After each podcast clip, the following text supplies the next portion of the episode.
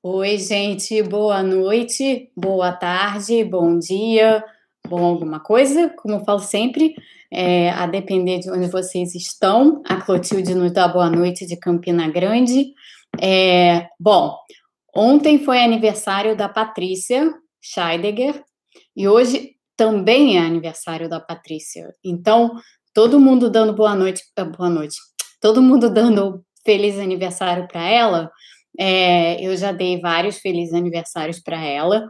É, então, muita saúde, Patrícia, muitas vacinas, é, que tudo assim fique. Que você tenha um ano maravilhoso, é, com muitos jacarés, é, que, é que isso que é o, o mais importante. Jacarés para a família inteira, que isso é super importante. É aniversário ainda da Patrícia hoje, porque, para quem está chegando aqui no canal, existe uma tradição estabelecida que é a seguinte: o aniversariante, aqui nesse canal, o aniversariante decide quando acaba o aniversário dele ou dela, tá? Ou a aniversariante decide quando acaba o aniversário dele ou dela. É, no meu caso, o meu aniversário é em dezembro, e normalmente eu comemoro o meu aniversário a partir do dia, porque a gente não deve nunca comemorar, comemorar aniversário antes do próprio aniversário, porque dizem que isso dá azar. Na dúvida, ó, é melhor não correr riscos, né? Então, o meu aniversário eu começo a comemorar no dia 10 de dezembro, que é o dia de fato do meu aniversário. E ele continua, geralmente, ele vai até a véspera do Natal é, é costume, isso já é uma tradição, faço isso todos os anos, porque é como eu disse, a gente manda no nosso aniversário. A Patrícia está comemorando o aniversário dela ainda, e ela tem todo o direito de fazer isso. Se ela quiser estender o aniversário dela no mês de fevereiro todo, isso é direito dela. Se ela quiser adentrar o mês de março, isso é direito dela, tá?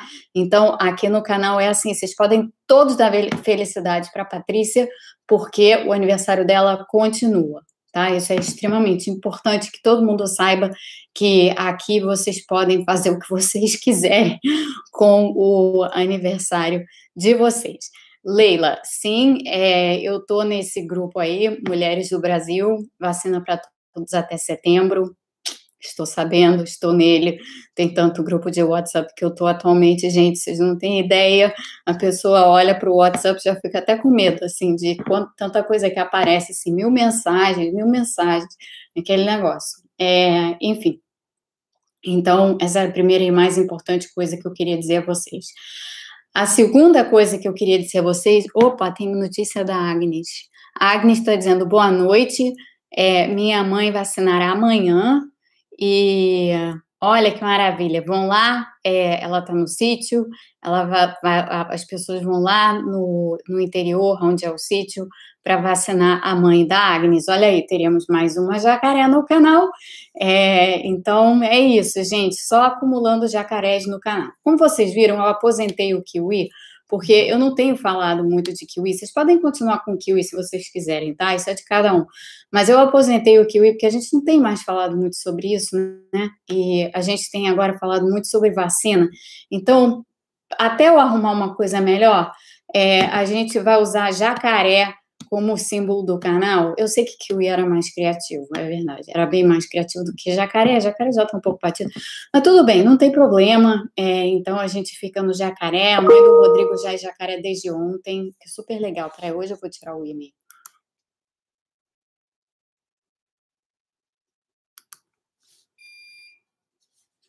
Tem muitas coisas apitando aqui, nossa.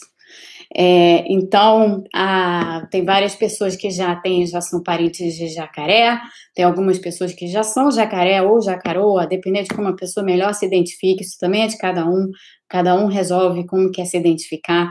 É, eu não vou falar sobre a independência do Banco Central, eu realmente não vou, porque esse assunto está tendo muito mais repercussão do que deveria, não é independência, para início de conversa, é autonomia é, não é bem independência se o projeto for lido com calma. Opa, opa, peraí, outra jacaroa passando na tela. A Ângela está dizendo que a sogra dela, é de 96 anos, se vacinou hoje e virou jacaré. Parabéns para ela, Ângela. Super boa notícia essa. Então, gente, bota, joga muitos jacarés na tela e jacarés para Patrícia, tá? Muitos jacarés para Patrícia, porque hoje é aniversário dela. E então tá valendo isso, tá? Tá valendo um monte de jacaré. É, mas, como eu ia dizendo, então não teremos hoje nenhum papo de independência do BC, porque, na verdade, é, esse projeto de lei aí que prevê uma maior autonomia do BC, algumas partes dele não são nem tão ruins assim. A, a parte dele que é, que é ruim é outra, tem a ver com o negócio de mercado de câmbio, mas não quero falar sobre isso, não. É, coitado, Moni, não fala assim da sua mãe, isso é feio. É, e, então, depois, outra hora a gente fala sobre esse assunto, tá? É, o, a parte complicada é você permitir, passar a permitir conta em dólar no Brasil. É, nenhum país faz, né, quer dizer, os países que fazem isso são os países que estão atolados em problema, tipo Argentina, tipo Equador, né? Então, assim, não tem nada pior, não tem ideia pior do que a gente botar, é, permitir conta em dólar no Brasil nesse momento. É de uma estupidez suprema e, evidentemente, só podia vir da cabeça do Paulo Guedes. É, então, é isso, gente. O, os dois assuntos que eu queria tratar hoje, é, e o nome desse, dessa transmissão é particularmente indigesto, vocês vão me desculpar, mas a gente vai falar sobre como que a pandemia aguda se transforma em pandemia crônica, a gente vai falar sobre isso.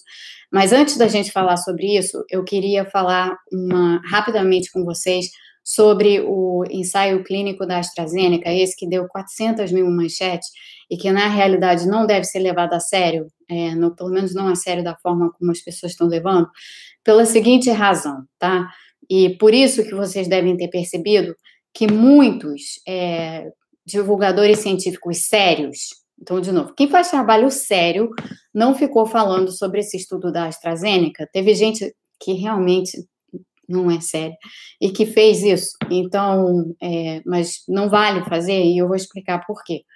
O, estru, o estudo esse da AstraZeneca, que é sobre a VOC da África do Sul, VOC, gente, tem glossário no canal agora, VOC, Variant of Concern, é, então, né, as variantes que causam preocupação.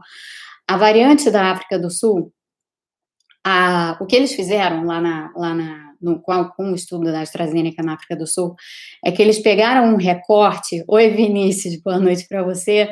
É que eles pegaram um recorte do, do estudo e eles usaram esse recorte para avaliar o que estava acontecendo com a eficácia da vacina para pessoas que haviam sido contaminadas ou que foram contaminadas pela variante, da, pela VOC da África do Sul, em particular, pela B.1.351, tá? E só que aqui os problemas. Primeiro problema é o Lia, essa história desse tratamento de Israel não é para levar a sério tá? Não existe nenhum estudo, não existe nenhuma, nada, absolutamente nada em termos de evidência até agora, a gente só tem notícia e blá, blá, blá é, a esse respeito. Então, não, essa notícia, essa pergunta já tinha aparecido aqui no canal outro dia, então eu reitero, não há nada por enquanto que a gente possa usar para dizer assim, ah, isso aqui é sério, isso aqui tem esse, esse dado, está sustentado nessa, nessa evidência. Não tem, tá? Então, é importante dizer isso. Hoje está frio aqui, tá, gente? Por isso que meu nariz está vermelho. É, e a calefação tá mil por hora, então por isso que eu tô aqui com o meu copo de tu, para quem sentir a saudade deles, ele tá aqui do meu lado. E para me ajudar, porque tá, fica muito seco, o cabelo fica espetado. Mas, enfim, o, então, voltando às Vox, esse estudo da, da, da AstraZeneca, esses resultados, eles foram baseados, gente, em 39 casos apenas. 39, 3, 9, de pessoas que foram identificadas como tendo sido infectadas pela VOC da África do Sul. E dentre essas 39 pessoas, 20 do, do grupo placebo e 19 do grupo vacinado. E com base nisso, começou um alarde é, na sexta-feira, e continua o alarde até agora, é, nessa história de que ah, a vacina da AstraZeneca não tem eficácia, não tem eficácia contra a VOC da África do Sul. Primeira, primeiramente, não dá para concluir isso, não dá para afirmar isso de maneira alguma, por várias razões, tá? Primeira razão, o grupo é muito pequeno, um resultado extremamente parcial num grupo muito pequeno de pessoas. Segunda razão, todas essas pessoas aí eram pessoas jovens, é, eram uma pessoa, pessoas na faixa dos 30, 40 anos e tal. Então, ou menos. Então, mesmo que elas tenham, elas apresentar, foram infectadas, apresentaram Covid, mas a gente não tem nem como saber desse estudo da AstraZeneca se a vacina é eficaz contra a doença severa. É, no caso da VOC da África do Sul. A gente não tem como afirmar, a gente não tem esse dado. Então, na verdade, para fazer essa análise de uma, da forma correta, tem que se fazer um estudo muito maior sobre a VOC da África do Sul e como a, a vacina da AZ, a vacina da AstraZeneca, reage à VOC da África do Sul. É, é o que precisa ser feito nesse momento, tá? É, para acalmar o povo que fica Pfizer, Pfizer, vacina gênica, ó, oh, é tudo que eu quero. Para acalmar o povo, deixa eu dizer uma coisa: a Pfizer fez um estudo para as variantes, mas o estudo que a Pfizer fez para as variantes, por enquanto, que foi publicado, foi um estudo in vitro, não foi um estudo in vivo. É, esse da África do Sul, pelo menos, é em vivo, mas ainda assim não dá para concluir nada dele, tá? É, então, eu acho extremamente importante que vocês todos tenham ciência, assim, conhecimento sobre isso, para não ficarem alarmados com as manchetes e nem deixarem de confiar na vacina da AstraZeneca. A vacina da AstraZeneca é uma boa vacina, vamos lá virar jacaré com ela. Quem tiver que virar jacaré, jacaré com ela, que vire jacaré com ela e isso tudo vai ser muito bom. Outra coisa importante a dizer: o fato da África do Sul ter decidido suspender o uso da vacina AstraZeneca até ter mais comprovação sobre eficácia e tal, é problema da África do Sul tá? Foram eles que decidiram isso, é problema deles se isso daí foi a decisão correta. Eu, particularmente, não acho que essa tenha sido a decisão correta, eu acho que essa decisão foi precipitada, eu acho que eles poderiam perfeitamente estar continuando a usar a vacina, porque, na verdade, eles não concluíram absolutamente nada a partir desse estudo, mas eles decidiram é, interromper a vacinação com a AstraZeneca e vacinar com a Johnson Johnson, que eles têm hoje em dia. Então, se a decisão, cada país vai tomar a sua decisão, algumas decisões vão ser mais acertadas, outras, decisão, outras decisões vão ser me menos acertadas, mas o importante, o importante é que as pessoas têm que se vacinar com as vacinas que tiverem disponíveis. Então, importantíssimo que as pessoas no Brasil se vacinem com Coronavac, AstraZeneca, que ninguém tenha medo de nada e vai se vacinar e ponto final, tá? É, então, esse era a primeira coisa que eu queria dizer. É, Matheus, o projeto da Luísa Trajano, eu tô, com, eu tô dentro desse negócio do, da Luísa Trajano, tô dentro desse grupo, esse grupo enorme, é, sobre vacinas para todos até setembro, é, que é o, é o, o propósito desse grupo é justamente é, ter lá um monte de gente do setor privado tentando impulsionar para que isso funcione. Então, vamos ver, mas é, é isso mesmo, o projeto é até setembro, é possível, tá aqui o Zé Carlos Medeiros falando sobre isso. É... Aníbal, sim, a VOC da África do Sul já está aqui nos Estados Unidos, sim. É, as três VOCs estão aqui. É, a VOC é a VOC dos Estados Unidos, a VOC, tem, porque tem uma VOC dos Estados Unidos, né? Tem uma VOC da Califórnia. Então, a VOC da Califórnia, hum, a VOC que surgiu em Manaus, a VOC que surgiu no Reino Unido, que tá, é a mais disseminada, na realidade, aqui nos Estados Unidos, e a VOC, que surgiu na África do Sul. Essas três estão aqui. No Brasil, é, as VOCs que estão em circulação são a VOC de Manaus, e, que surgiu em Manaus, e a VOC que surgiu no Reino Unido. Não se tem ainda notícia é, de que a VOC da África do Sul tenha chegado no Brasil, mas também, né, a gente não tem lá muito boa vigilância genômica ainda, a gente só está construindo ainda essa capacidade. O pai, a, o pai meu pai e minha, e minha quem? Ana Cristina? Quem? Sua mãe? Meu pai e minha, alguém da Ana Cristina tomaram a vacina da AstraZeneca, então ela tem dois jacarés lá. E um, é, Edna, sobre abertura e volta às aulas, eu falo mais para o final. É, eu queria. É, que bom, Hugo, também, que a sua avó tomou a, a vacina. É, é a mãe da Ana Cristina. Que bom, Ana Cristina. Pai e mãe, maravilha. É, não, a Ruda AstraZeneca não foi descartada na África do Sul, ela está em, com uso suspenso porque é, eles decidiram fazer isso. Como eu disse, acho que foi uma decisão precipitada com base num estudo que não revela absolutamente nada, tá?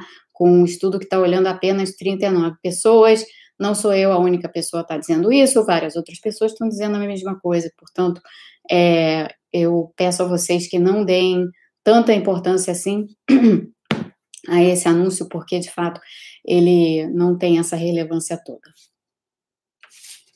É, sim, Eduardo, eu acho isso sim. Que seria muito interessante a África do Sul manter a AstraZeneca para ter mais dados sobre a VOC. Acho exatamente isso. Então, é, não acho que eles. Acho que eles se precipitaram e estão deixando uma arma na mesa, né? Deixando de usar uma coisa que eles poderiam usar. É, bom, Vinícius, calma lá, daqui a pouco eu respondo perguntas sobre teste. Eu queria falar uma outra coisa é, e entrar nesse tema da pandemia. Vocês, eu não sei se vocês chegaram a ouvir, porque eu vou falar um pouco, vou me referir um pouco a isso. É, o podcast da Renata Lopretti, o assunto, que, que foi publicado hoje de manhã, tá disponível nas plataformas todas e tal, tá disponível no G1 também. E foi um, um enfim, é, sou eu e ela conversando sobre é, China, Índia, Rússia, a participação desses três países em particular na vacinação global, é, a geopolítica da participação desses países na vacinação global. Eu quero comentar um pouco isso, mas para comentar isso com propriedade também, eu acho que a gente tem que ter um cenário na cabeça. E o cenário que eu acho mais o mais provável nesse momento é Desculpa, estou me distraindo olhando para o chat. Eu vou parar de olhar para o chat, tá, gente? Então, se vocês tiverem alguma coisa no chat agora, eu não vou ver é, para eu poder me concentrar aqui e falar o que eu queria falar para vocês. Depois eu volto ao chat. E aí, se vocês tiverem perguntas, eu peço a vocês, por favor, para fazerem as perguntas sempre em caixa alta, tá? Porque isso me, me ajuda, me ajuda muito a ver é, quais são as perguntas que estão aparecendo. Mas, portanto, ao assunto. É, o assunto é: Oi, Tarcísio, tudo bem? Que bom que você está aqui, boa noite. O assunto da pandemia. Todo mundo se faz essa pergunta toda hora, né? É, quando é que a pandemia vai acabar? E fica isso. Quando é que a pandemia vai acabar? Quando é que a pandemia vai acabar e tal? Tarará. É, eu vou dizer uma coisa para vocês que vocês não vão gostar, tá? Então vocês se preparem aí. Respira fundo, toma um gole d'água. Essa pergunta é errada, porque muito provavelmente a pandemia não vai acabar da maneira como vocês estão imaginando que a pandemia vai acabar. Não vai ter o dia em que a gente vai declarar o fim da pandemia. Não vai chegar um dia que a gente vai dizer assim: pronto, hoje a pandemia acabou. Fim, acabou, acabou. Não vai ser assim, tá? É, não vai ser assim por uma série de razões. Para começar, que o fim das pandemias não é uma coisa lá muito bem declarável, é, porque, enfim, é, em certos casos até é. Então, por exemplo, quando teve, que não chegou a ser uma pandemia até, foi uma epidemia. Quando teve a epidemia de SARS, tá? Quando teve a epidemia de SARS, ela teve um início e ela teve um fim. E ela teve um, um fim, em grande medida, porque o vírus causador do SARS, da doença SARS, era um vírus que não tinha nem perto a mesma capacidade de transmissão que tem o seu primo próximo, primo em primeiro grau, SARS-CoV-2. Tá? Então, o vírus original da SARS, o SARS-CoV, ou SARS-CoV-1, é, CoV-1, é um vírus é, de muito menor transmissibilidade e com características muito diferentes, embora a doença que causasse fosse bem mais letal, mas ela tinha um quadro, em alguma medida, mais ou menos parecido com o quadro da Covid. Essa epidemia, que foi uma epidemia, não chegou a ser classificada como pandemia, ela acabou é, em 2003. Então, o SARS surgiu em 2002 e a epidemia acabou em 2003, tá? É, ela não foi, não foi uma epidemia recorrente. Ela veio, acabou. Uma epidemia recorrente, que a gente está vendo, assim, desde antes já, mas que chamou a atenção do mundo em 2014 e 2015, são as epidemias de, de ebola. Ebola tá aí, tá tendo um surto novamente no Congo agora, é, é epidêmico, é, então tá lá, tá concentrado lá, mas a gente tem tido muitos surtos de ebola, e isso daí é outra, é, é uma, uma outra questão, Tem epidemias que simplesmente não desaparecem, esses surtos eles voltam, né? O ebola é um vírus com essas características. Tem pandemias que nunca acabaram. É, a pandemia da, da AIDS nunca acabou. A gente continua, a AIDS continua sendo uma doença pandêmica no mundo. Todos esses vírus que eu estou falando aqui são completamente distintos e as doenças que eles causam são totalmente diferentes. Mas é só para chamar a atenção de vocês que essa história de epidemia quando acaba, pandemia quando acaba, piriripororó, ela é muito mais complexa do que simplesmente dizer aqui tá, começo, meio e fim. Não é assim, tá? É, eu falei largamente na semana passada sobre a gripe espanhola, e a gripe espanhola foi uma pandemia que teve um começo e um fim, demorou, ela começou em janeiro de 1918, ela terminou em dezembro de 1920, tá? Então foram aí quase, dois, quase três anos de, de, de, pandemia, com muitas mortes. Eu não vou falar sobre a gripe espanhola de novo. É, a Ruda tem sim uma vacina para ebola, é uma vacina de vetor viral. Na verdade, as vacinas de vetor viral que a gente está usando agora para a Covid Várias delas, essas plataformas foram desenvolvidas em 2014 para o ebola, ah, no, no caso específico de algumas dessas vacinas de vetor viral, tá? É, então, tem uma vacina para o ebola, ela tem uma certa eficácia, mas o ebola é um vírus super ardiloso é, e é um vírus que mata muito rápido. Então, assim, é um vírus, um vírus bem complicado. É, bem, Vamos lá para o papo da pandemia, como é que a pandemia transita, tá? Então, no momento, a gente tem um quadro de pandemia aguda, né, no mundo. O quadro é agudo, é, a gente está vendo a pandemia é, ainda completamente fora de controle em várias partes do mundo, ela está sob controle na Ásia, ela está sob controle na China, ela está sob controle na Coreia do Sul, mas ela está completamente descontrolada aqui nos Estados Unidos, ela está completamente descontrolada no Brasil, na América Latina em geral, tá? É, tem até uma, eu não recomendo a apresentação, mas tem uns slides é, que a, a, foram apresentados pela Organização Mundial de Saúde, que é uma espécie de heat map, assim, para a gente ver quais são as áreas do mundo onde a epidemia, onde o, o a Covid está correndo solta total, e a gente vê ali claramente que nas Américas a pandemia está correndo solta total, a exceção do Canadá, né? É, e, enfim, então a gente tem esse quadro, tá? A gente tem esse quadro de pandemia aguda no mundo.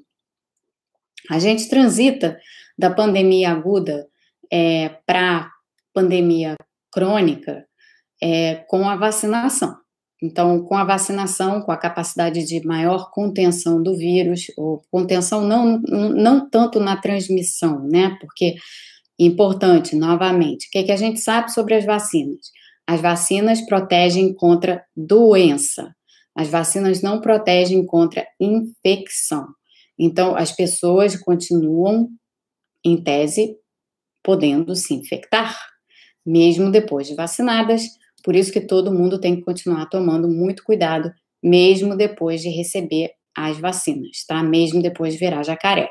Então, de novo, extremamente importante é, dizer isso para todos os jacarés e jacaroas, ou parentes de jacarés e jacaroas que aqui estão, principalmente os nossos idosos, que não têm licença para sair por aí agora, saracoteando para todos os lados. É muito bom que agora vão estar protegidos é, sim contra doença e, e, e doença grave, que para esse grupo populacional é muito preocupante, mas ninguém está protegido de infecção, tá? Então, isso a gente tem que lembrar, sempre martelar na nossa cabeça, porque isso é de extrema importância, é, o que, que as vacinas de fato fazem. Mas uma vez é, conseguindo controlar a, pelo menos os casos graves, os casos severos, os casos que realmente derrubam os hospitais e os sistemas de saúde, a gente começa a ter um controle um pouco melhor sobre a pandemia. A gente consegue declarar o fim da pandemia? Não. É, e para isso a gente precisa fazer um exercício mental, e eu trouxe aqui uma coisa para fazer esse exercício mental com vocês, é, que passa um pouco por um entendimento estatístico que eu já fiz aqui com vocês no canal. Então, para quem chegou depois, é, eu vou lembrar vocês, e quem não tem não está aqui em cima. No meu livro Ruptura, é, tem uns gráficos de distribuições estatísticas. Vou ter que desenhar. Não vai dar para só falar assim. Vamos lá.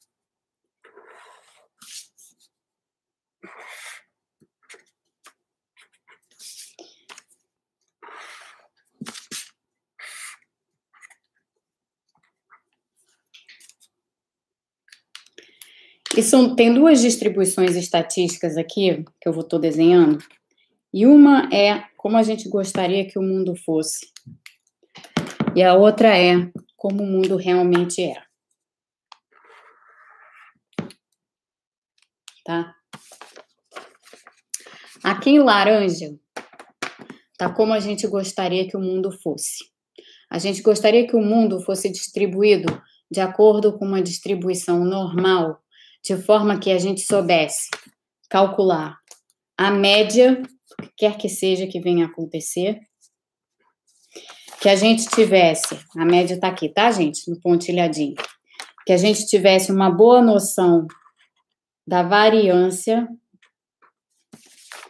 A variância está aqui mais ou menos demonstrada como o que acontece com essa distribuição, os extremos dessa distribuição, e que as caudas dessa distribuição esses pedaços aqui onde a distribuição vai tendendo para o eixo zero aqui, tá? Que as caudas dessa, dessa distribuição fossem caudas bem fininhas, de tal modo que eventos extremos fossem tão raros, mas tão raros, que daria para dizer assim, ah, eles simplesmente não acontecem porque eles são muito raros. Então, a gente gosta, eu não, tá? Eu tenho uma certa tara por um outro tipo de distribuição probabilística. Mas as pessoas, de um modo geral, o ser humano adora viver nesse mundo fantástico aqui, onde tudo é perfeitamente reconhecível, chamado de mundo gaussiano. Não à toa, essa distribuição gaussiana, ela é também chamada de distribuição normal. É aquela tentativa cognitiva, assim, de normalizar o que não dá para ser normalizado, mas ela tem esse nome, tá? De distribuição normal. Quem já fez estatística, por favor, leiam o, o, o Pilha de Areia Ruptura, esses gráficos estão lá. Então, isso aqui é uma distribuição normal, ela tem uma média bem definida, ela tem uma variância bem definida, a gente consegue, por meio desses parâmetros, ter uma noção de risco, em que tipo de risco a gente está correndo e tal, é assim, é lindo, só que não funciona, tá? Funciona em, em situações muito específicas, mas na natureza, no mundo, de um modo geral, é, a gente não tem em vigor o que a gente chama de distribuição normal. Isso é uma construção mental linda para nossa cabeça, mas não é assim que o mundo funciona. O mundo, na verdade, funciona como essa, essa outra curva aqui. E essa outra curva aqui ela é o que a gente chama de uma lei de potência. E eu tenho uma certa tara, como eu já disse, pelas leis de potência. Tenho mesmo, gente, é tara, mas é tara assim, tara do bem.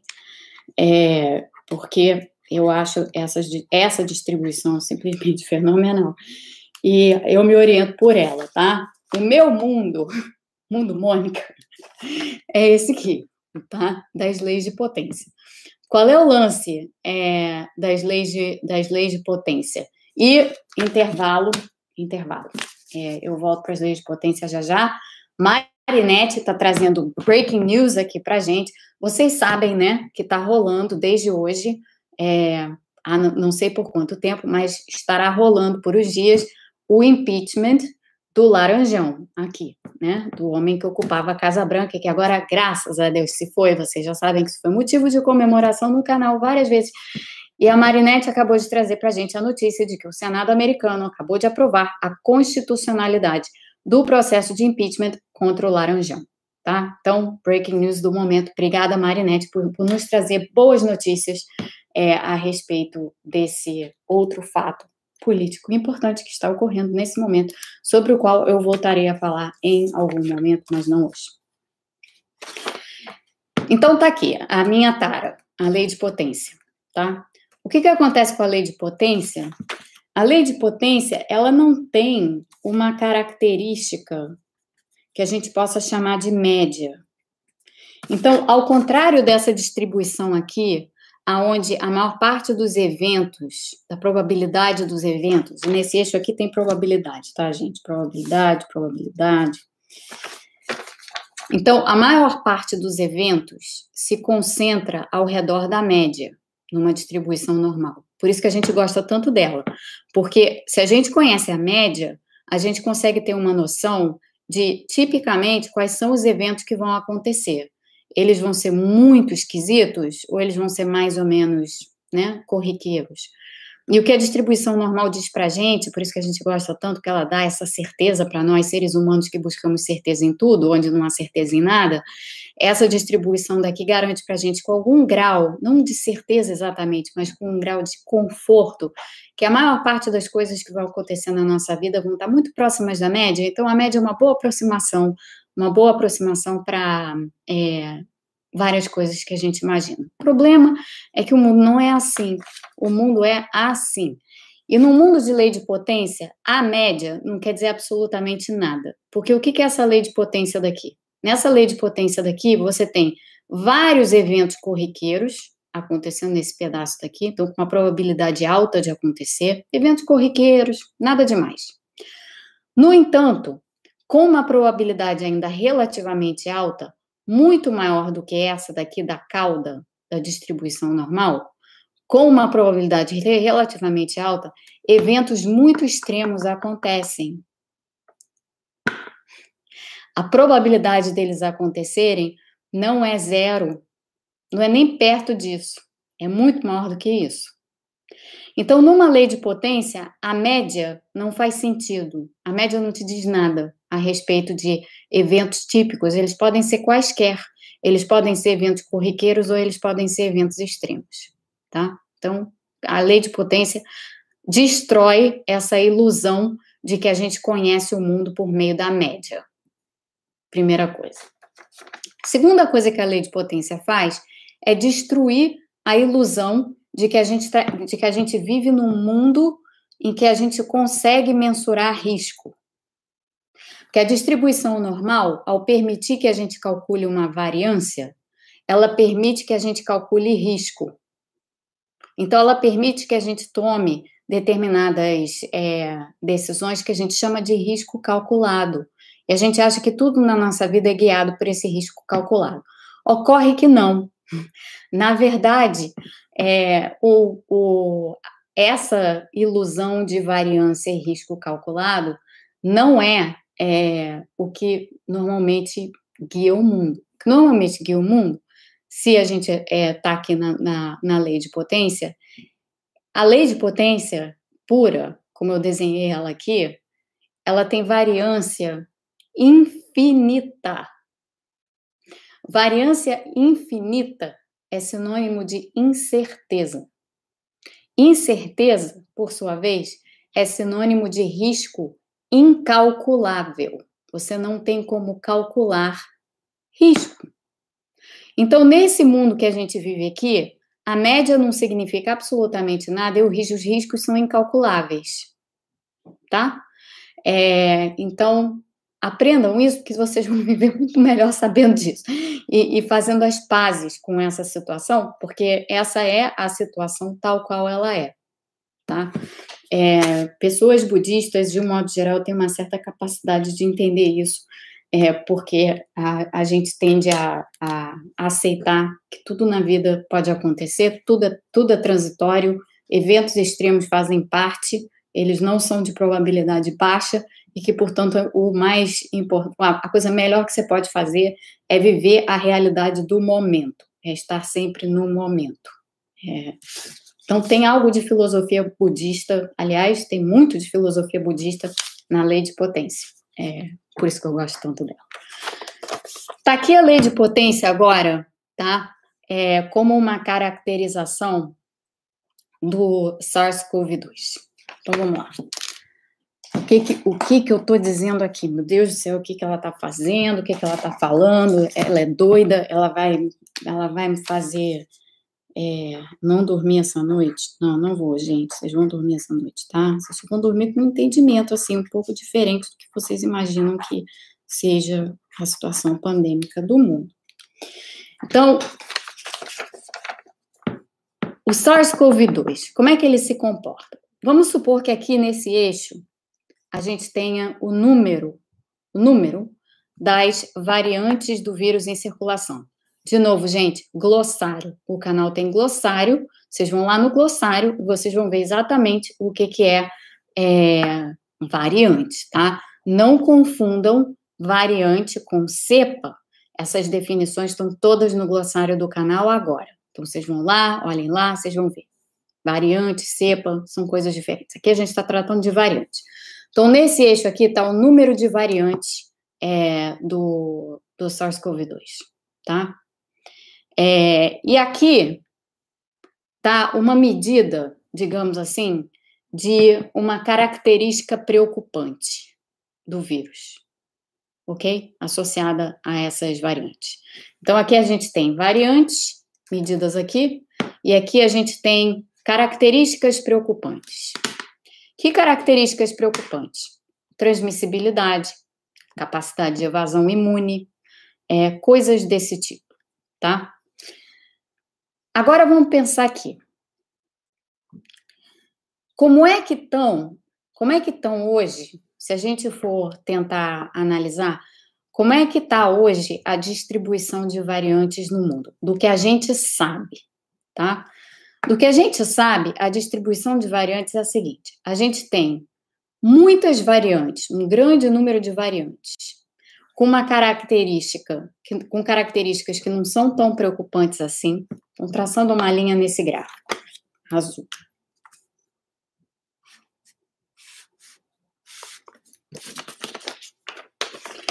A gente tem um grande número aqui de variantes, tá? Um grande número aqui de variantes que é, não que tem características que não nos preocupam, isso é exatamente a área embaixo desse gráfico aqui, tá?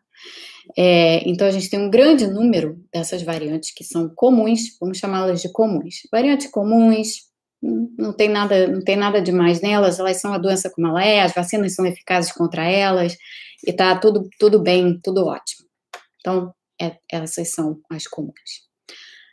Mas, nós temos essas aqui, as VOX, e no caso das VOX, a gente sabe que elas têm características preocupantes, porque afinal de contas elas se chamam VOX exatamente por essa razão.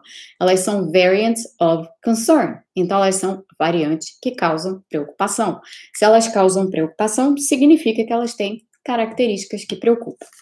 Então, no caso dessas variantes das VOX aqui, o que acontece é que se o mundo fosse, se o SARS-CoV-2 fosse assim, Beleza, Tereza, tranquilão lá, distribuição normal, sem nenhum problema. A gente não deveria estar tá vendo muitas Vox. A gente, na verdade, deveria estar tá vendo muito poucas Vox distribuídas no mundo, porque elas estariam nessa cauda aqui, da distribuição normal, que é uma cauda negligível, assim, de probabilidade negligível. Mas não é isso que ocorre. O que ocorre é que a gente está identificando agora várias Vox. A gente tem quatro Vox já identificadas provavelmente há mais Vox em circulação do que as que a gente já identificou. Por quê? Porque, como eu já falei para vocês, aliás, Vox está no glossário, então vocês vão lá, está no glossário, tem lá cepa, variante, Vox, linhagem, está tudo lá. É, então, no caso das Vox, a gente conseguiu identificar essas quatro. Como eu já falei aqui para vocês, a gente conseguiu identificar essas quatro por razões meio do acaso, assim. É, a variante do Reino Unido foi identificada por acaso em pacientes que estavam infectados com Covid, estavam com sintomas óbvios de Covid, e os testes PCR que estavam sendo feitos nessas pessoas ficavam dando falso negativo. Dali se constatou que, na verdade, é, a, a, a, o vírus que aquelas pessoas tinham, tinham era um vírus com mutações diferentes do, das outras variantes que estavam em circulação. pum, se identificou a variante que surgiu no Reino Unido, a B.1.7. Algo parecido aconteceu na África do Sul, e no caso de Manaus, da P1, a P.1, o que aconteceu foi, começou a ter aquela crise toda em Manaus, que a gente viu, é, horripilante, pessoas, já teve quatro viajantes é, que estavam em, em Manaus e que foram para o Japão, chegaram lá doentes, chegaram lá com Covid.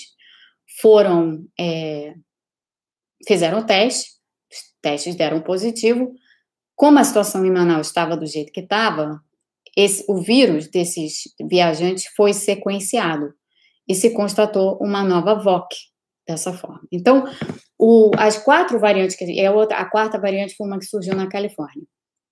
Essas quatro, gente, essas quatro VOCs, elas foram, como eu disse, elas foram de, de, identificadas ao acaso.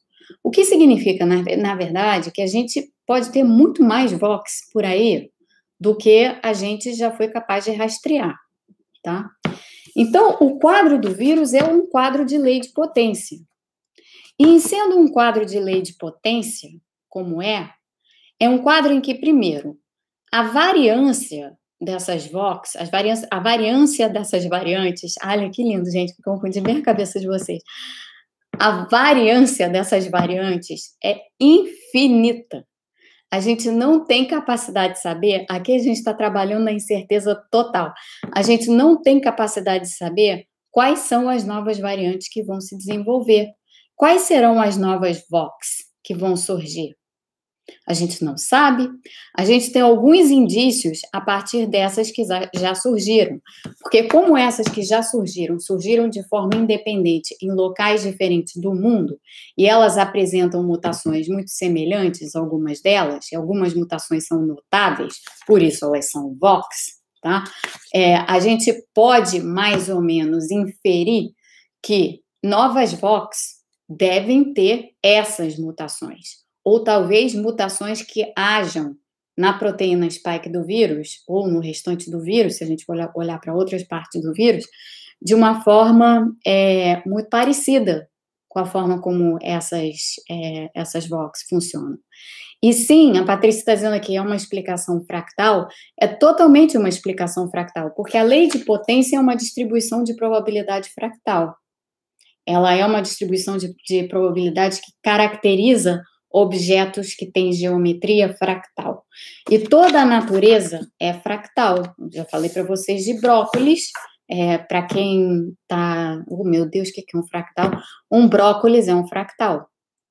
Por quê? Porque se você pega o brócolis, isso é uma das características de de objeto fractal, né? Se você pegar um brócolis, o brócolis não é redutível. O brócolis é o que ele é. Se você tirar um pedacinho do brócolis, aquele pedacinho minúsculo do brócolis é exatamente igual ao brócolis inteiro, tá? Por isso que brócolis já rolou muito como, como símbolo aqui do canal. É uma das, das minhas ilustrações favoritas para um fractal, é brócolis. É, árvores também são assim, elas exibem essa característica de autossemelhança, e que é uma das características de um fractal, e elas exibem essa característica de ser livre de escala. Livre de escala significa que se você olhar para aquele objeto em qualquer escala, na, da, da menor escala possível à maior escala possível, que é o objeto inteiro, você vai estar sempre enxergando exatamente o mesmo objeto. Tá? É, o Vinícius está colocando aqui na tela um outro objeto fractal, flocos de neve. Não tem, eu acho, mais flocos de neve. Lá fora também não daria para mostrar para vocês. Flocos de neve são também objetos fractais. E tem outros objetos fractais que vocês podem até desenhar vocês mesmos. Por exemplo, tem um que eu adoro fazer isso todo direto com os meus filhos quando eles eram pequenos, que é esse objeto aqui. Tem um nome complicado polonês, tá? Não vou falar o nome dele, não. Mas é assim, você desenha um triângulo, desenha um triângulo, aí você pega Desenhe o triângulo de cabeça para baixo dentro desse triângulo. Tá? Aí você pega em cada um desses, desses outros triângulos, você desenha outro triângulo de cabeça para baixo. Esse é um dos fractais mais famosos que eu estou desenhando aqui para vocês. Tá? Aí você vai, continua assim, você vai continuar fazendo isso, tua vida inteira. O que, você vai concluir? Você vai concluir exatamente isso, que cada pedaço desse fractal original aqui é ele próprio, é ele inteiro. É como o brócolis, é a história do brócolis, tá? Então, a lei de potência, ela é uma distribuição fractal, ok? E objetos da natureza são fractais. Se tem um objeto da natureza, vamos chamá-lo assim, que é absolutamente fascinante, por isso que a pessoa está doida com ele, é, e, que é, e que é completamente fractal, são os vírus. Os vírus têm que ser entendidos como objetos fractais. E quando eu falo objeto, assim, estou colocando tudo é objeto, tá? Pessoas são objeto, só para usar a palavra objeto. É, vírus são objetos fractais, totalmente fractais, tá? Então, não seria razoável a gente imaginar que um vírus qualquer, em particular este, não tem uma distribuição fractal, não segue uma distribuição fractal em alguma medida. Ele segue uma distribuição fractal. Então, se ele segue, e essa distribuição fractal, no limite do limite, é uma lei de potência. Quando a gente entende isso, e a gente começa a pensar no vírus dessa forma, é, Simone, o livro sobre fractais se chama The Fractal Geometry of Nature, tá? Do Benoit Mandelbrot. É, eu não vou ler nome para pegar ele agora, ele está ali na minha estante. The Fractal Geometry of Nature. Os meus livros favoritos. Ele é meio pesado, tá? Cheio de equação. É, mas, enfim, o, então, se a gente pensar no vírus dessa forma, qual é a conclusão que a gente chega? A conclusão que a gente chega é a seguinte: a gente nunca vai ter uma situação, em, ou, nunca que eu digo assim, é, num prazo, digamos, minimamente razoável de tempo, vamos pensar assim, próximos cinco anos, que é onde a nossa mente é capaz de chegar, porque imaginar os próximos dez anos acho que é difícil para qualquer mente humana. Próximos cinco anos que vai estar acontecendo nos próximos cinco anos? O vírus vai desaparecer? Não, não vai desaparecer. Porque, embora esse vírus não seja, não tenha uma capacidade de mutação tão grande quanto outros, quanto o vírus do HIV, quanto o vírus da gripe e tal, ele tem uma capacidade de mutação ainda bem razoável e ele desenvolve rapidamente pelas suas características evolutivas, que a gente ainda está aprendendo sobre elas, tá? Mas ele tem, como a gente viu nessas Vox recentes, uma capacidade de, a partir da pressão seletiva que ele sofre, ele tem a capacidade de, aleatoriamente, porque é assim que o processo se dá, aparecer com mutações que, lhe confer, que conferem a ele vantagens, que conferem ao vírus vantagens. Então, nisso a gente está trabalhando nessa cauda aqui, ó. Essa cauda, essa cauda é muito longa, tá? A gente está aqui nessa cauda aqui, ó, das Vox. A cauda das Vox é super longa, ela tem um, ela tem um potencial enorme.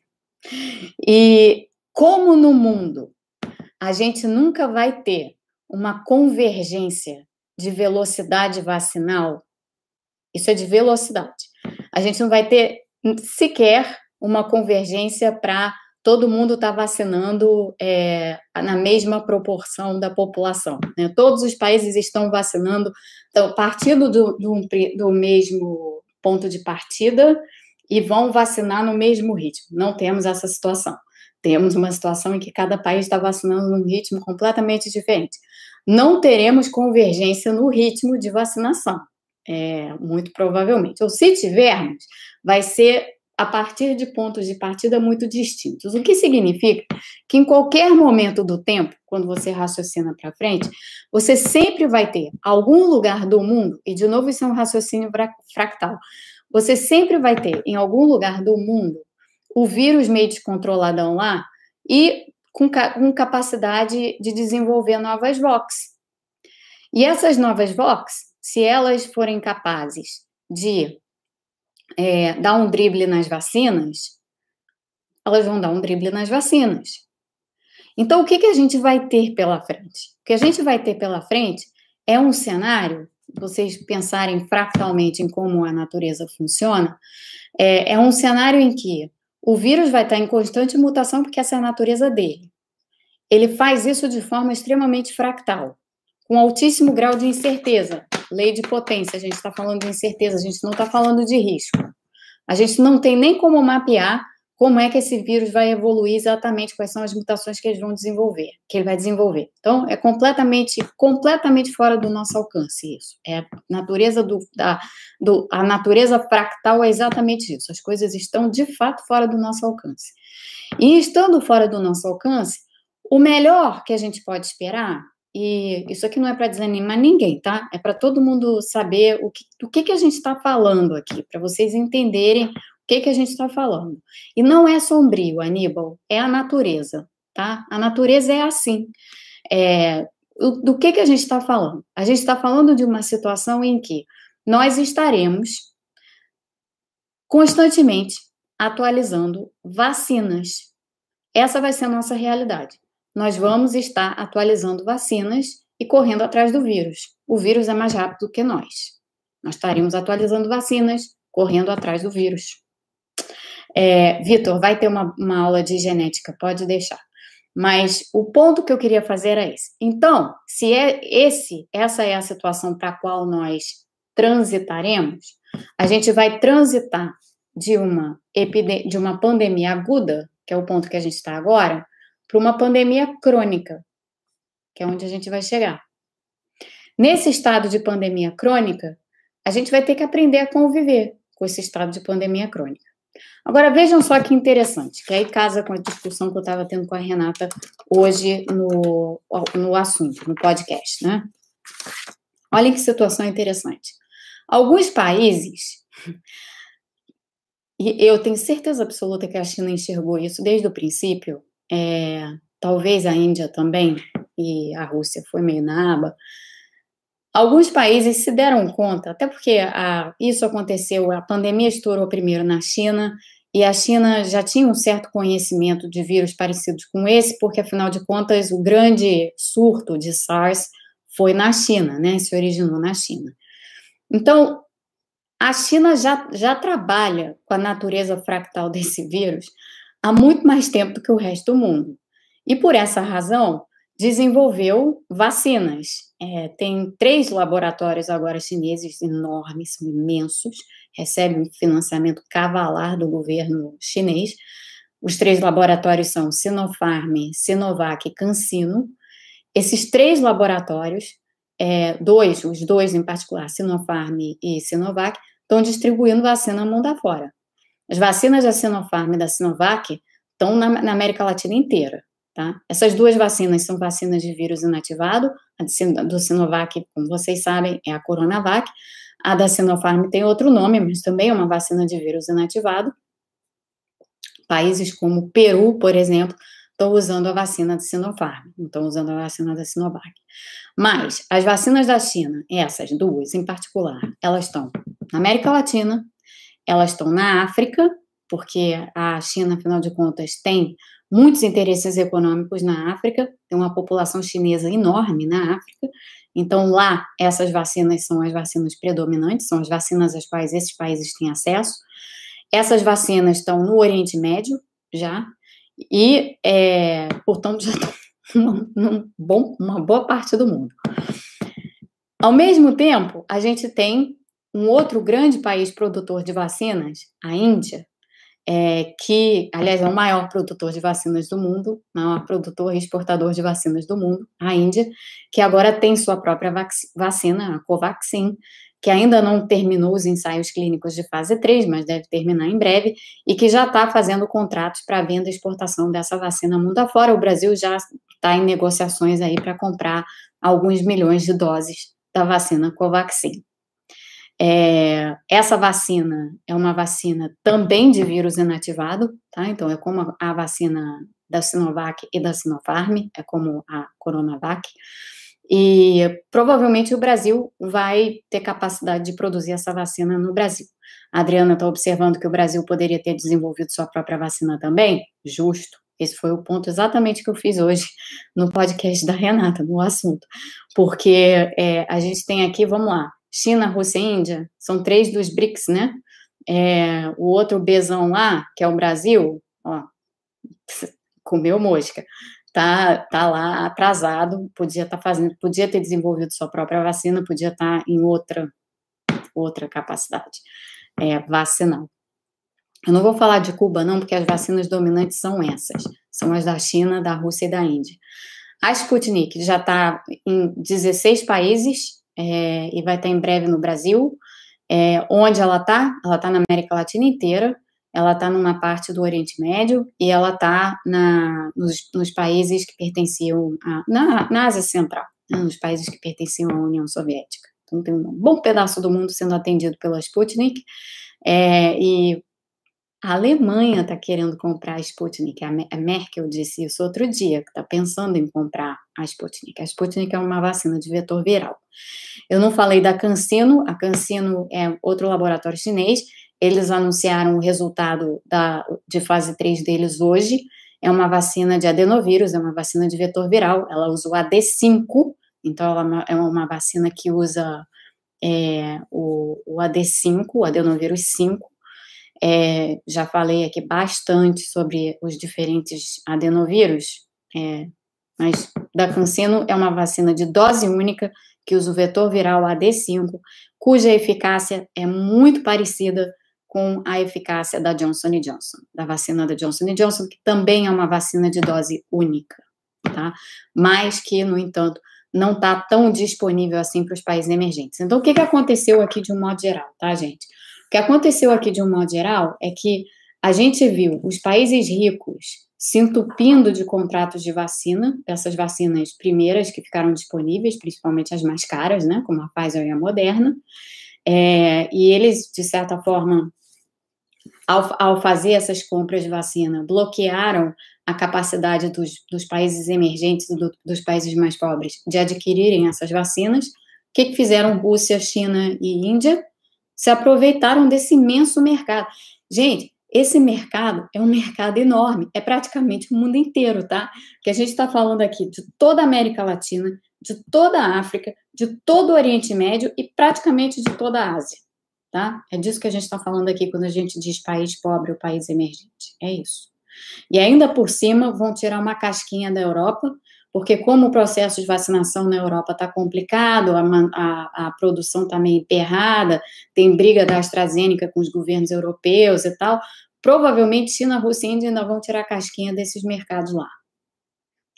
E não acho improvável, nem um pouco improvável, que os Estados Unidos acabem ou desenvolvendo ou comprando, talvez primeiro comprando, depois desenvolvendo uma vacina de vírus inativado. Porque uma coisa que eu disse a vocês já, voltando às nossas leis de potência e às VOX, sendo o vírus um fractal, é, é, até, é até razoável esperar, isso é especulação agora, tá, gente?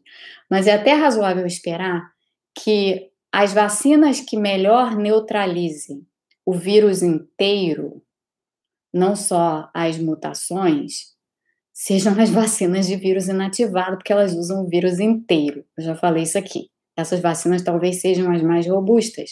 Então, é possível que todos os países precisem ter no seu arsenal, no seu portfólio de vacinas, é, é, é bastante possível que todos esses, todos os países precisem, em algum momento, ter uma, pelo menos, vacina de vírus inativado. Quais são? Da China e da Índia, no momento. São as vacinas de vírus inativado. A Sputnik, como vocês sabem, é uma vacina de vetor viral. Então, isso tudo é para dizer a vocês o seguinte: se a pandemia é crônica, como eu estou colocando para vocês aqui, ó, na nossa fractalidade é, da, da, da, da, da natureza do que a gente enfrenta, da própria natureza em si, isso abre toda uma visão distinta sobre como que as economias e os países, as economias dos países devem se reorganizar.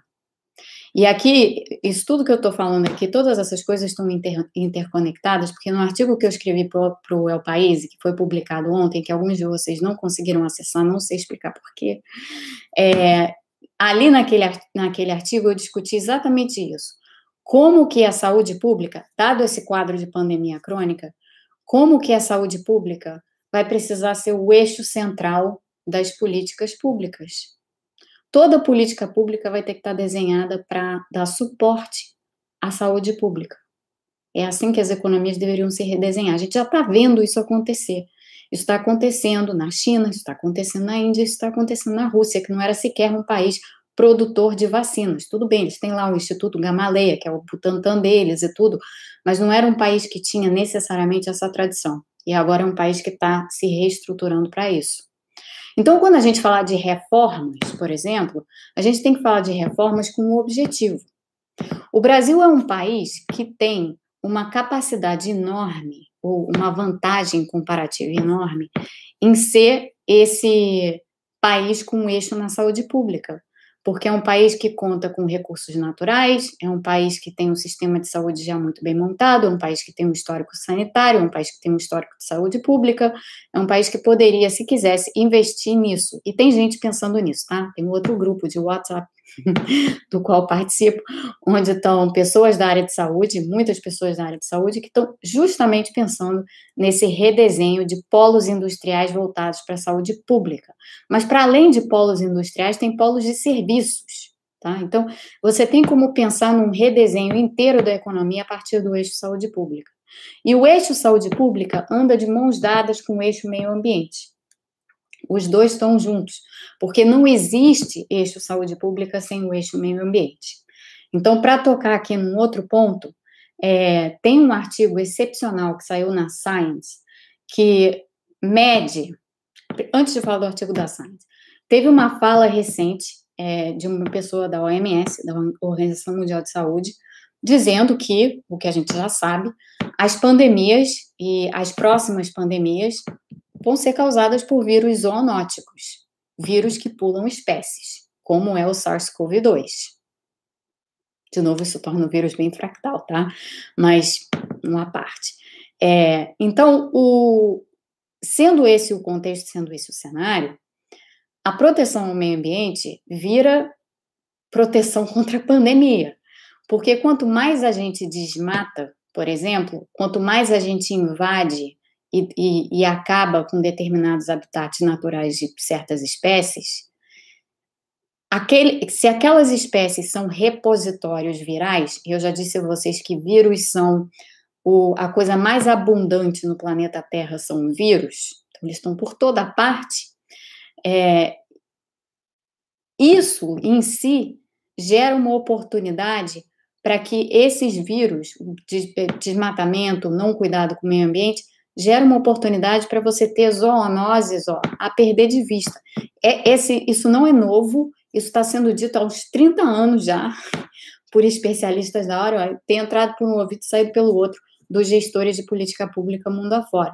Mas é algo que todos nós temos que estar muito cientes, porque as duas coisas estão absolutamente correlacionadas, tá? Você não tem proteção à saúde pública sem ter proteção ao meio ambiente. Não tem nesse contexto. Então, você precisa dessa proteção ao meio ambiente. O artigo da Science que eu mencionava faz umas contas, e faz umas contas para chegar à conclusão de é, se a gente investisse hoje em, em medidas preventivas para impedir desmatamento e para, enfim, preservar a, é, biomas, preservar é, habitats é, no mundo afora, isso daí seria o, o, gasto que a gente teria com isso, eles calculam, seria de um punhado de bilhões de, de dólares, alguns bilhões, muitos bilhões, tá? Porém, eles fazem uma outra conta que é a seguinte, para contrastar. É o custo de uma pandemia. Qual é o custo de uma pandemia? Então, eles fazem uma conta aproximada para o custo de uma pandemia. O custo de uma pandemia não está na ordem de magnitude dos bilhões, está na ordem de magnitude dos trilhões. Então, se a gente não preservar o meio ambiente, o custo, o risco da gente ter uma pandemia é muito alto. De uma pandemia zoonótica, outra, tipo essa, SARS-CoV-2, tudo de novo. E essa não prevenção vai levar a um custo de trilhões, enquanto que a prevenção leva um custo de bilhões. Então, trata-se disso. Se você pensa nesses termos e você reorganiza a economia com base nesses dois eixos, e esses dois eixos trazem junto a proteção social naturalmente, tá? É, se você reorganiza a economia com base nesses dois eixos, meio ambiente e saúde pública, a quantidade de coisa que dá para fazer, e pensando no Brasil, isso abre tantas oportunidades para o Brasil, porque na parte industrial, como você vai precisar para voltada para a saúde pública, de empresas e de atividades de todo tipo, desde aquelas que envolvem menos tecnologia até aquelas que envolvem mais tecnologia, você abre um leque enorme aqui para a indústria, de novas opções para o desenvolvimento industrial. No caso do setor de serviços, que foi o que mais sofreu com a pandemia, a economia do cuidado, como a gente já chamou aqui no canal, ela necessariamente passa pelo setor de serviços. Vocês imaginem a quantidade de serviços diretos e indiretos na área de saúde que existem. Né? Desde cuidadores e pessoas que acompanham outras até profissionais de ponta. Para além disso, a gente conseguiria ter, como tão, a gente está vendo acontecer com China, Índia e Rússia, uma inserção no comércio internacional que nos traria muitos ganhos econômicos e uma inserção muito distinta da que a gente tem hoje. Porque a inserção que nós temos hoje é uma inserção muito tênue no mercado internacional. Nós vendemos essencialmente matérias-primas para o resto do mundo, muito pouco produto industrializado, a gente não faz parte de nenhuma grande cadeia de produção global. No entanto, se a gente tivesse um polo industrial farmacêutico, por exemplo, bem desenvolvido, a gente poderia facilmente se inserir nessas cadeias de produção, porque a gente tem os recursos naturais para tanto, nessas cadeias de produção globais, e isso nos traria uma porção de ganhos, inclusive ganhos de transferência tecnológica, que aumentaria a competitividade brasileira e melhoraria a produtividade. Para não falar dos empregos que você consegue criar e dos empregos que você consegue substituir, porque na pandemia crônica, muitos empregos vão sumir. Agora, isso não significa que você não possa é, substituí-los por outros serviços se você está reorientando a sua economia para a área de saúde. E aí você começa a pensar o seguinte: reforma tributária, beleza, qual é o objetivo? Saúde pública, meio ambiente. Reforma administrativa, beleza, qual é o objetivo? Saúde pública, meio ambiente. E assim vai. Assim a conversa das reformas faz sentido. Se você conseguir nortear as reformas em torno dos eixos que fazem sentido para o Brasil e para o mundo, e para o Brasil inserido no mundo, você consegue entender e você consegue até fazer uma orquestração dessas reformas que faça sentido. Em vez de ficar só batendo na tecla em reforma, reforma, aquela coisa chata que ninguém sabe o que está se falando quando falam isso, mas se você dá um sentido para isso, tudo muda de configuração, né? Tudo se reconfigura, tudo se reposiciona. Então, é, vocês veem, eu comecei com uma com uma lei de potência aqui para chegar na reconfiguração da economia mundial. Como eu disse a vocês, o, o, o, a maneira como eu penso é bem fractal, tá? É, e, portanto, livre de escala. Você vai do mínimo para o máximo, assim. Você sai do mínimo, você chega no máximo, por meio desse tipo de, desse tipo de raciocínio. É, então, é isso. Esse governo obtuso, sim, destruiu o meio ambiente, está destruindo a saúde pública, mas, é, não, Carlos, não é idealista demais, não. Vai lá olhar o que, que os países europeus, o que a Rússia, a China e a Índia estão fazendo, dá uma olhadinha. É, o brasileiro, de um modo geral, desculpa, isso não é uma crítica a você, mas o brasileiro, de um modo geral, adora olhar para o próprio umbigo. É uma coisa impressionante. Assim, todo mundo no Brasil fica preso ao próprio umbigo. Isso daí é uma coisa que é, eu noto desde muito tempo, porque como a minha carreira praticamente inteira fora do Brasil, o grande choque que eu tive quando eu fiquei oito anos e meio no Brasil trabalhando foi exatamente esse como que as pessoas têm uma incapacidade de se relacionar de dentro do Brasil com o resto do mundo. Não existe essa capacidade, as pessoas não conseguem enxergar o que acontece à volta, não conseguem enxergar o que está acontecendo em outros países, nem se interessam em ver o que está acontecendo em outros países. Não é idealismo isso não, tá? Eu já trabalhei em muita organização internacional, discuto política pública todo dia, eu sei do que eu estou falando. A diferença é que a minha perspectiva é diferente da, da, da sua, Carlos Newton. Eu não estou olhando para o meu umbigo no Brasil, eu estou no mundo, estou olhando para o mundo e para as coisas que estão se passando no mundo. E essa reorientação de perspectiva, sem ela, gente, vocês podem todos enterrar os cavalinhos, porque sim, aí o Brasil está perdido, aí nós vamos ficar aqui tratando de lamentar, ó, oh, o Brasil não vai para frente, o Brasil é o país do passado, tudo é horrível, tudo é isso, tudo é aquilo. É muito fácil cair nesse tipo de pensamento se o seu horizonte é o seu umbigo, né? Agora, se o seu horizonte passa a ser o resto do mundo, se você passa a ter um olhar curioso para com o mundo, se você passa a ter um olhar que leva em conta o que está acontecendo em outros países que não sejam o Brasil, você começa a ver que é realmente tem muita coisa interessante acontecendo no mundo. Como é que eu não sei? Eu não sei porque eu não estou olhando. Então, é, essa, eu vou terminar é, dizendo isso, tá? Já estamos com uma hora e dez, você virou a nova prática do canal, meu Deus do céu. É, por favor, tenham a humildade, porque isso requer humildade, tá? Tenham a humildade de olhar para o resto do mundo. O Brasil não é representativo do que se passa no resto do mundo em nenhuma dimensão, tá? Em nenhuma. Então, olhem para o que está acontecendo no resto do mundo, se interessem por saber. Tem muita coisa que está acontecendo no resto do mundo que não dá na imprensa brasileira, mas dá na internacional. Leiam, os jornais internacionais. Procurem essas informações. Eu vou trazer muitas delas, como eu trouxe hoje para cá, como eu trouxe hoje para o podcast da Renata.